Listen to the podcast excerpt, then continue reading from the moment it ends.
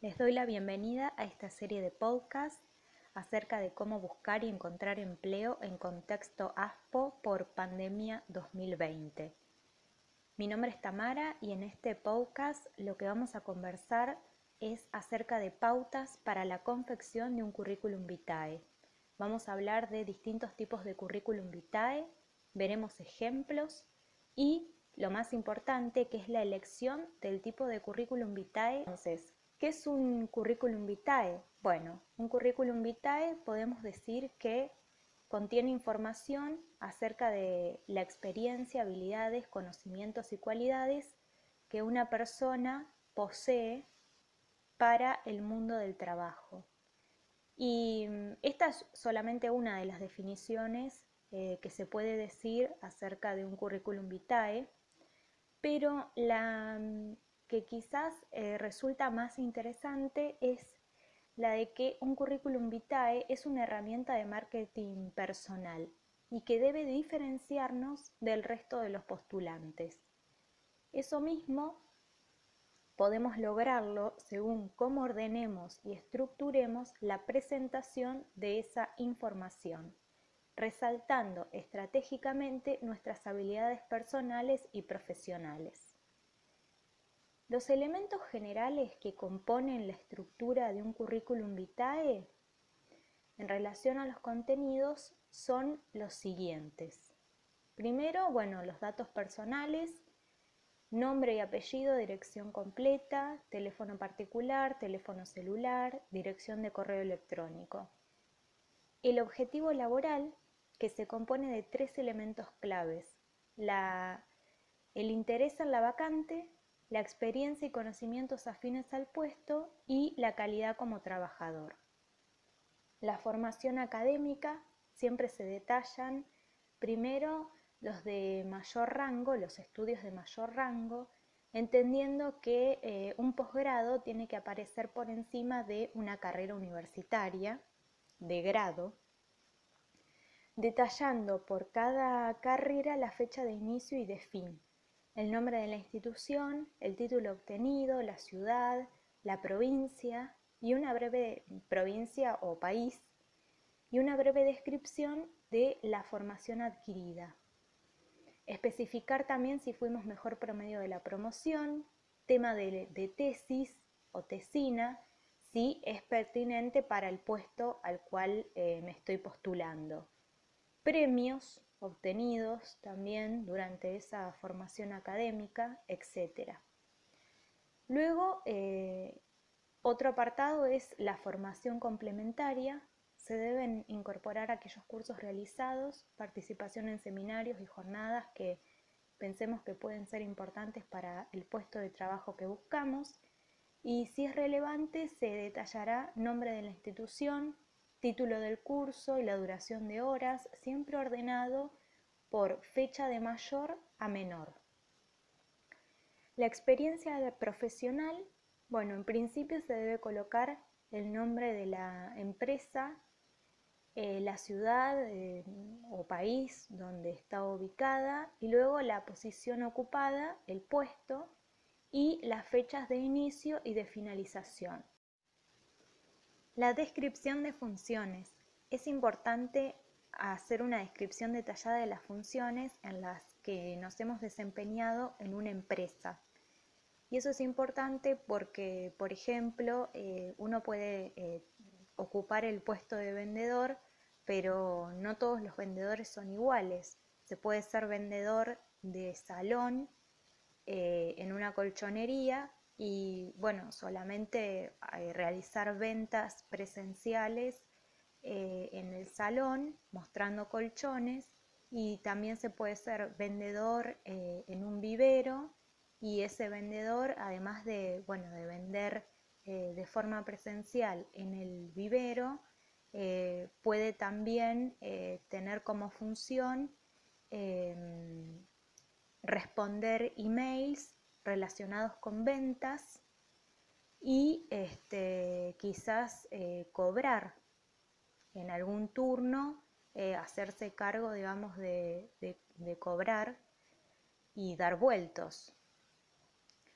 Eh, entonces esas funciones las tenemos que especificar, sobre todo si, son para nuestro beneficio.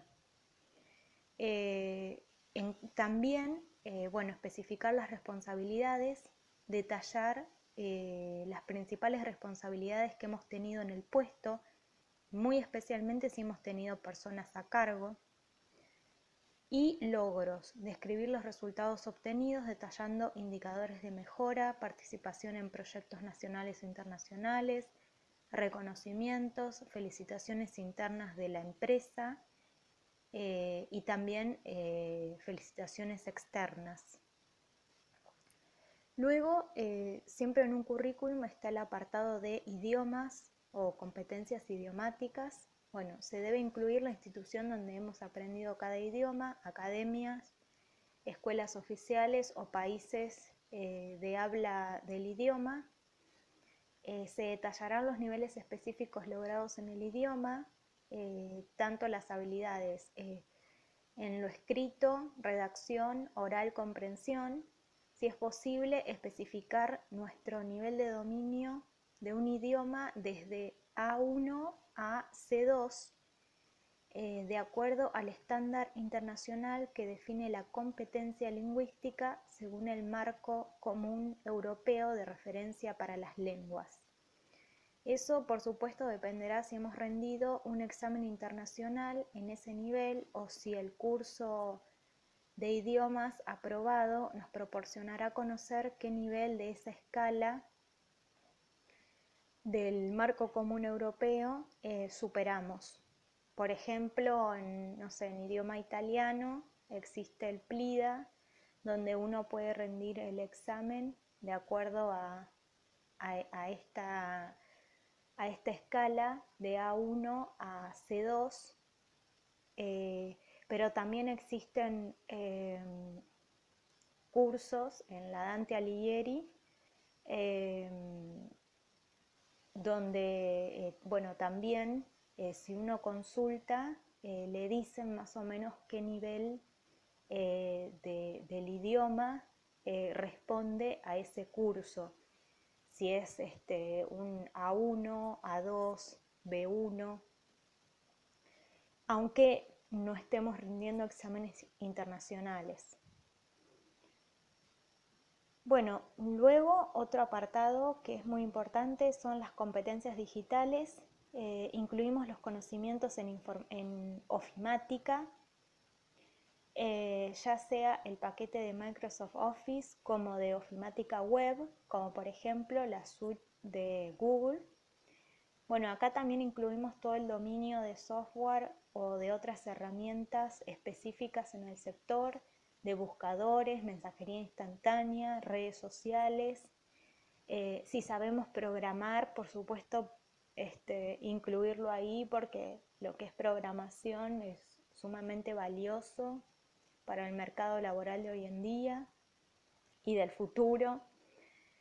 Em, bueno, competencias digitales eh, realmente es, muy amplio eh, lo que podemos digamos, especificar, pero también, bueno, nada es obvio. Digo, el, tema de manejar eh, o manejar este Google Docs, eh, que son prácticas que por ahí para muchos eh, es muy habitual, pero bueno, está, es dable que lo especifiquemos porque, bueno, no, no siempre es así de que de que todas las personas y todos los trabajadores eh, tengan esas habilidades y destrezas en relación con eh, el mundo digital y las herramientas digitales. Eh, luego otro apartado es el apartado de publicaciones.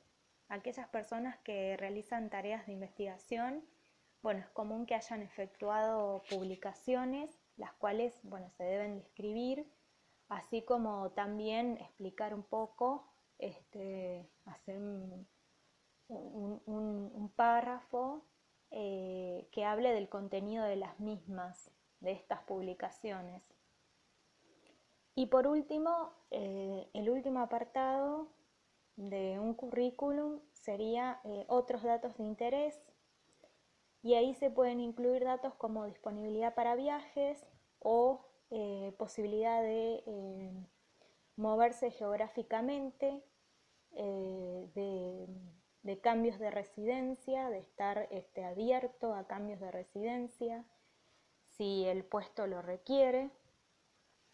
También si tenemos registro de conducir con su respectiva categoría, el estado civil, etc. Y bueno, esto que desarrollé hasta acá son eh, todos los apartados de un currículum que no necesariamente tienen que estar todos, pero esta es toda la información pertinente para que aparezca en un currículum. Ahora lo que vamos a, a desarrollar es que de acuerdo a la forma en que esté organizada la información, podemos distinguir fundamentalmente tres tipos de currículum vitae. Uno que es el cronológico inverso, otro es el funcional y otro es la combinación de los dos, tanto del cronológico inverso como del funcional. Debemos elegir el formato que más nos represente como profesional, de manera tal que influya en el empleador a la hora de decidir rápidamente si cumplimos con las condiciones para ocupar el cargo ofertado. El primer modelo que vamos a abordar es el modelo Curriculum Vitae cronológico inverso. Y este es el formato más utilizado. Como su nombre lo indica, muestra el desarrollo profesional y educativo presentando la información de lo realizado en orden cronológico, de lo más reciente a lo más antiguo, o viceversa. Y permite visualizar de manera rápida y clara todo nuestro historial. ¿Cuáles son las ventajas de este modelo? Bueno, las ventajas es que eh, es el formato más tradicional y aceptado por la mayoría de los empleadores. También es fácil de leer y entender, dado que está muy bien estructurado. Por supuesto que resalta la experiencia y sobre todo la permanencia laboral, el aumento de responsabilidades o ascensos. Describe las funciones y logros en el puesto de trabajo. ¿Cuándo es absolutamente ideal eh, optar por este modelo? Bueno, es ideal si hemos tenido pocos trabajos sin intervalos y las funciones han sido este, similares.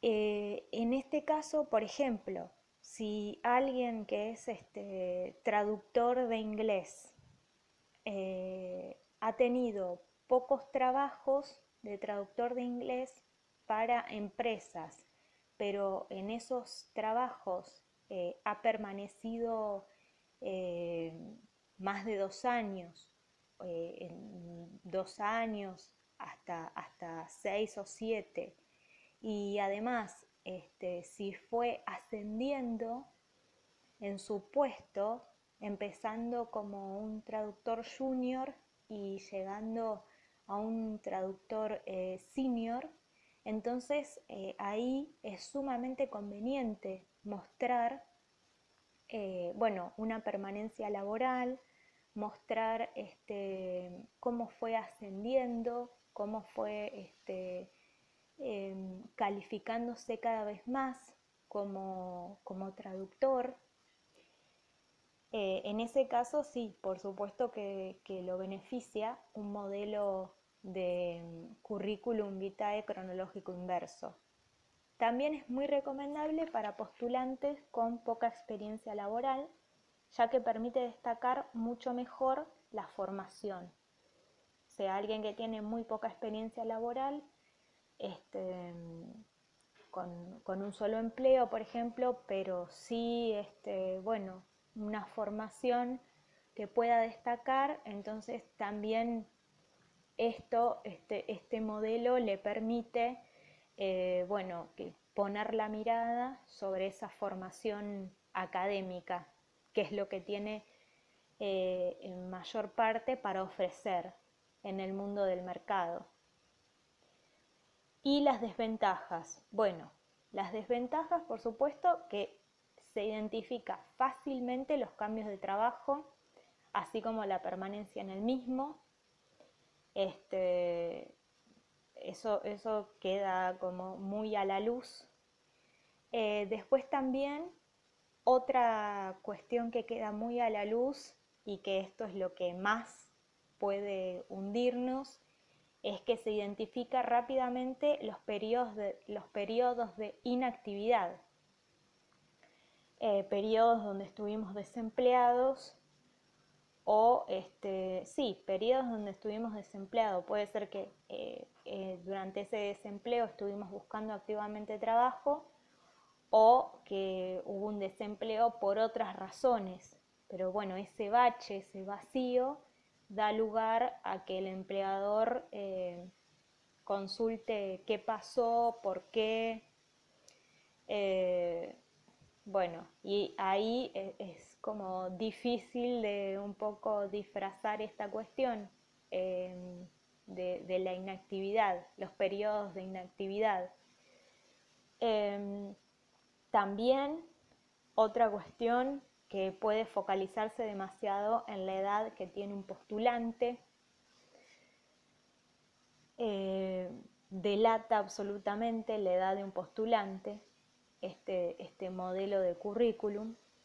Y este, bueno, otra cuestión que delata es que queda totalmente a la vista la falta de actualización eh, en, la formación, cuando no, aparece, digamos, aparece una formación académica eh, durante un periodo y después, bueno, no, eh, no aparece nada nuevo, ningún curso este, posterior a esa fecha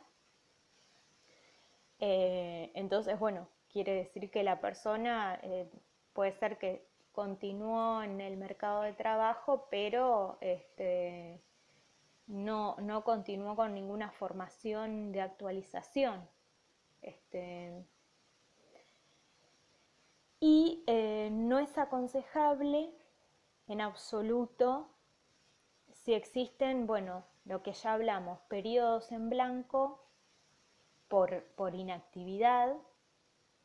Y la inactividad, bueno, puede tener múltiples motivos, eh, o si nuestra historia laboral fue completamente inestable, eh, con, trabajos eh, a veces que no, no tienen una continuidad entre uno y otro, por ejemplo, de repartidor de pizza eh, paso a este, ayudante en un taller mecánico y después a mm, eh, vendedora en una heladería eh, y que además todos esos trabajos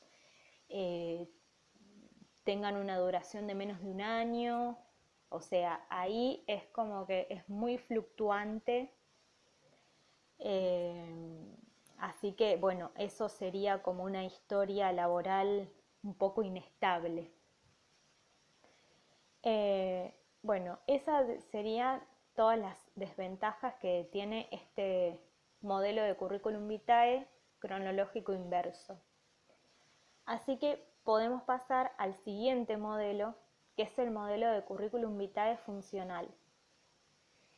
En este modelo eh, es un formato de currículum que no sigue un orden cronológico, que justamente se concentra en mostrar información de acuerdo a nuestras habilidades, nuestras áreas de experiencia y nuestros principales logros de manera concisa y clara. Permite acentuar las habilidades que hemos adquirido a través de diferentes actividades. Permite destacar las competencias laborales específicas desarrolladas en otros trabajos y elegir nuestros puntos positivos en función de acuerdo a lo que busca el empleador. Las empresas en las que se ha acumulado la experiencia pasan a un segundo nivel. No es importante, digamos, las empresas para las cuales trabajé, sino las habilidades eh, que poseo. Para redactar este tipo de currículum se deben elegir tres o cuatro categorías de habilidades y luego realizar un breve listado cronológico de los empleos y experiencias en las cuales desarrollamos dichas habilidades.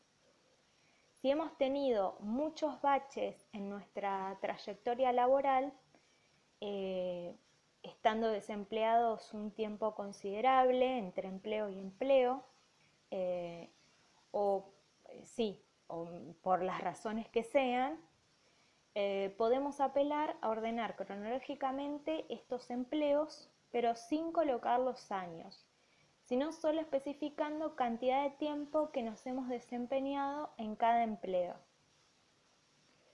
Y las ventajas. Bueno, las ventajas es que representa la mejor manera de acentuar nuestras habilidades cuando no hemos tenido un historial profesional continuo se centra en las capacidades y habilidades de la persona antes que en las experiencias laborales. Permite mucha más flexibilidad y libertad en la organización de la información de los logros y habilidades.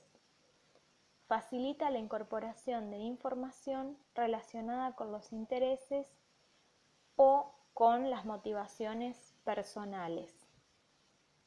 Es sumamente útil y, prácticamente son como los currículums que les interesa recibir eh, en todo lo que es el mercado de tecnología para, perfiles IT, eh, donde justamente eh, si ustedes ven las vacantes, muchas veces no exigen personas que, ya estén eh, graduadas con un título en, la universidad, sino que aceptan estudiantes avanzados, pero a veces ni siquiera estudiantes avanzados, sino este, aceptan eh, personas que por su cuenta, eh, por ejemplo, aprendieron a programar y que, digamos, desde la práctica pueden demostrar que saben programar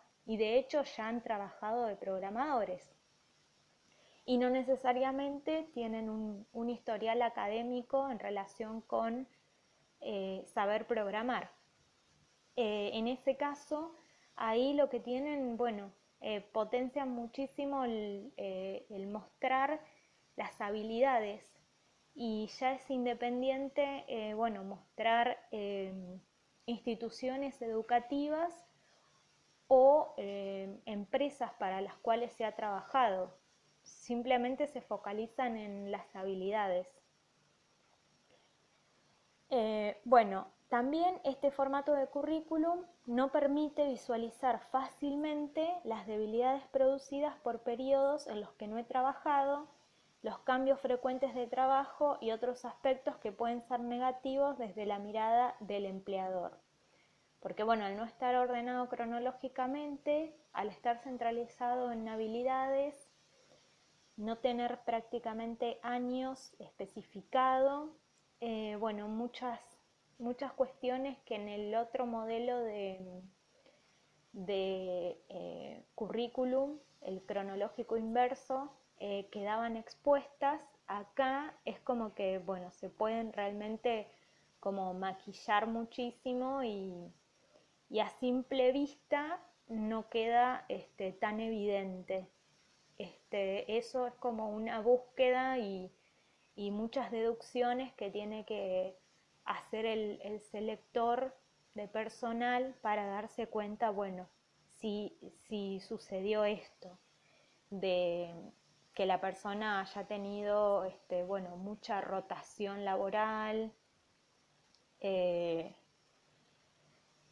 que haya este, trabajado muy poco tiempo en cada uno de sus empleos. Em, bueno, muchas cuestiones que por ahí se quieren esconder si uno este, a priori ya este, deduce que quizás para la mirada del empleador esos datos le jugarían en contra.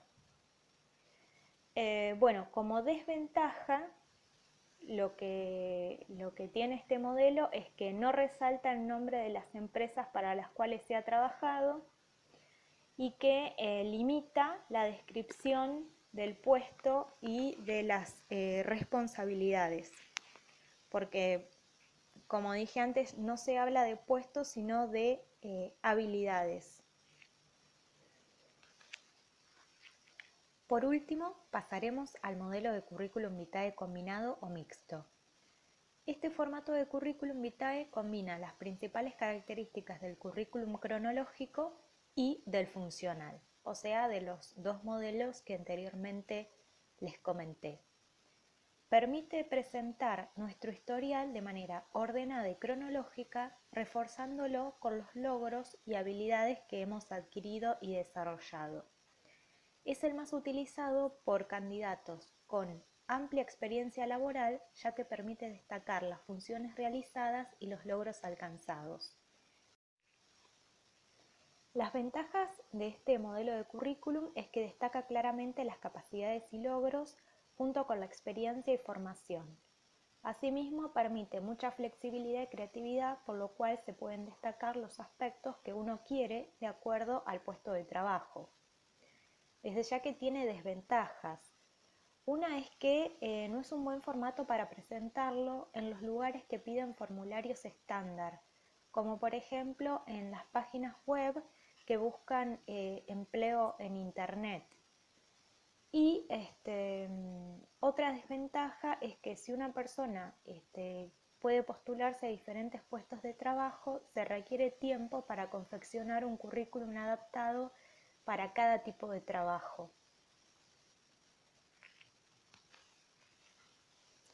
Para que este podcast no se haga eterno, eh, ustedes van a poder acceder a un eh, material escrito donde eh, va a estar desarrollado todo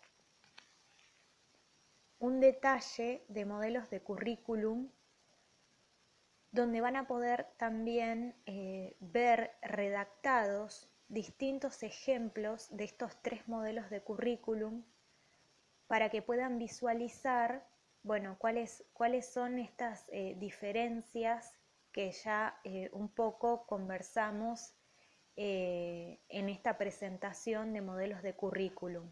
Y a partir de ahí también, bueno, van a poder eh, adaptar em, una redacción para el currículum que, ustedes eh, necesiten confeccionar a partir de, bueno, de poder comparar estos distintos modelos de, currículum y, y, bueno, y viendo los ejemplos eh, redactados que van a encontrar en ese material complementario escrito que se los vamos a entregar eh, junto con este podcast. Así que eh, por eso todo el tema del desarrollo de redacción de distintos modelos no los vamos a explicar en profundidad porque los invitamos a, ver eh, ese material por escrito, pero sí eh, vamos a pasar a eh, ver cuál es el currículum más indicado para cada caso. Y, por ejemplo, el currículum cronológico inverso es el que esperan recibir los, los electores de personal. Así que ante la duda hay que optar por ese. Asimismo, bueno, cuando se tiene una trayectoria sólida en la carrera profesional y se ha estado un periodo de tiempo razonable en cada puesto de trabajo y la carrera ha ido evolucionando progresivamente, por supuesto que lo que hay que optar es un, eh, hay que optar por un currículum cronológico inverso.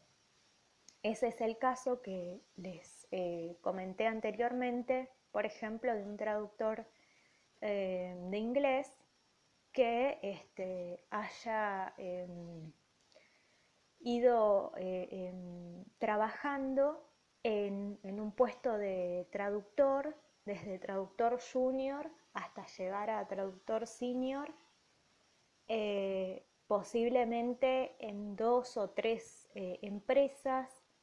Y en cada empresa, bueno, estando más de dos años em, y sobre todo, bueno, evolucionando en, en tareas, en complejidad de tareas.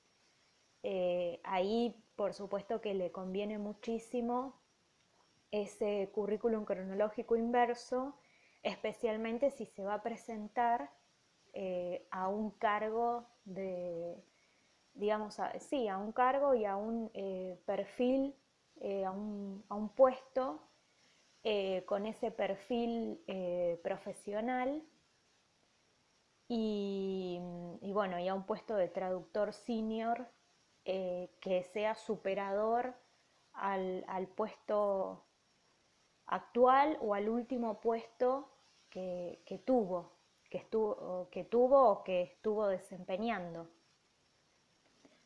Cuando aspiramos a un proyecto como freelance, autónomo o a través de un concurso, puede ser mucho más interesante presentar un currículum vitae funcional donde se destaquen más nuestras habilidades en detrimento de nuestra trayectoria. En estos casos eh, no suelen estar interesados en que nuestra carrera haya tenido un camino determinado como para conocer en detalle todas las fechas. En sí, lo que más les interesa es conocer la experiencia global que aportamos junto con nuestras habilidades, independientemente de cómo esas habilidades fueron adquiridas ya sea por formación académica o por este, una formación laboral o, de forma autodidacta. También, bueno, cuando hemos cambiado de trabajos muy frecuentemente o si ocupamos puestos de trabajo por periodos muy cortos de tiempo, eh, sobre todo eh, si eso fue en repetidas ocasiones y en puestos que no son típicamente temporales, un currículum vitae funcional podría ser eh, más aconsejable. Un puesto que no es eh, típicamente temporal es justamente secretaria de un eh, consultorio médico y bueno, sí, un puesto que es temporal puede ser heladero en la costa atlántica. Luego, cuando la carrera profesional tiene varias vertientes y hemos eh, ocupado puestos intercaladamente en distintas áreas que son muy diferentes, en ese caso podemos optar por un modelo de currículum funcional o uno mixto organizado eh, funcionalmente que incluya fechas. Por ejemplo, puede ser un asistente de vuelo que trabaja seis meses al año en ese puesto como asistente de vuelo y otros seis meses como auxiliar contable. Luego, eh, cuando existen vacíos importantes en nuestra trayectoria profesional, si hemos pasado largos periodos de tiempo sin trabajar, desde ya que puede ser muy recomendable optar por un currículum vitae funcional para que esos vacíos en el currículum no se destaquen tanto. Es una forma de, bueno, maquillarlos un poco. Para postulantes con poca experiencia laboral y alguna formación académica, es recomendable el currículum cronológico invertido, ya que permite destacar mucho mejor la formación académica. Máxime si estamos eh, frente a un caso de ingreso a un primer empleo y el candidato además es joven. Cuando se tiene poca experiencia profesional, conviene resaltar estudios universitarios, terciarios y otros que se tenga hasta la fecha. Para lo que son perfiles IT, eh, puestos de trabajo en todo lo que es el mercado de la tecnología, eh, se ponderan muchísimo las competencias y las habilidades laborales independientemente de cómo y dónde éstas se hayan adquirido, ya sea formación académica o laboral. Por lo que se recomienda muchísimo eh, el currículum vitae funcional. Eh, de hecho, eh, ustedes van a ver que hay muchas ofertas de estos puestos donde mm, en los requisitos a veces solicitan em, personas graduadas en determinadas carreras, pero muchas veces solicitan personas este, que sean estudiantes avanzados e inclusive admiten eh, personas que hayan em, adquirido habilidades de manera autodidacta y que simplemente, bueno, puedan mostrar evidencia de que saben hacer eh, determinado trabajo, como por ejemplo programar. Eh, bueno, para estos casos, entonces, el currículum funcional es eh, un modelo que funciona muy bien dentro de lo que son los perfiles del mercado IT y inclusive se puede confeccionar lo que se llama un currículum creativo donde se estima el dominio de habilidades eh, presentado en porcentaje entre, bueno, entre tantas otras opciones innovadoras. O sea, se, eligen las eh, habilidades y esas habilidades se presentan en forma de porcentaje. Por ejemplo, em, programación en programación y bueno, y se muestra un porcentaje y después este, otras habilidades y también presentadas en porcentaje. Eh, eso lo pueden ver luego en la hoja de modelos de currículum vitae. Por supuesto que todas estas eh, opciones son posibles cuando no se solicita estrictamente la presentación de lo que se llama un currículum vitae estandarizado, con reglas estrictas de organización y presentación de nuestra información académica, laboral y biográfica.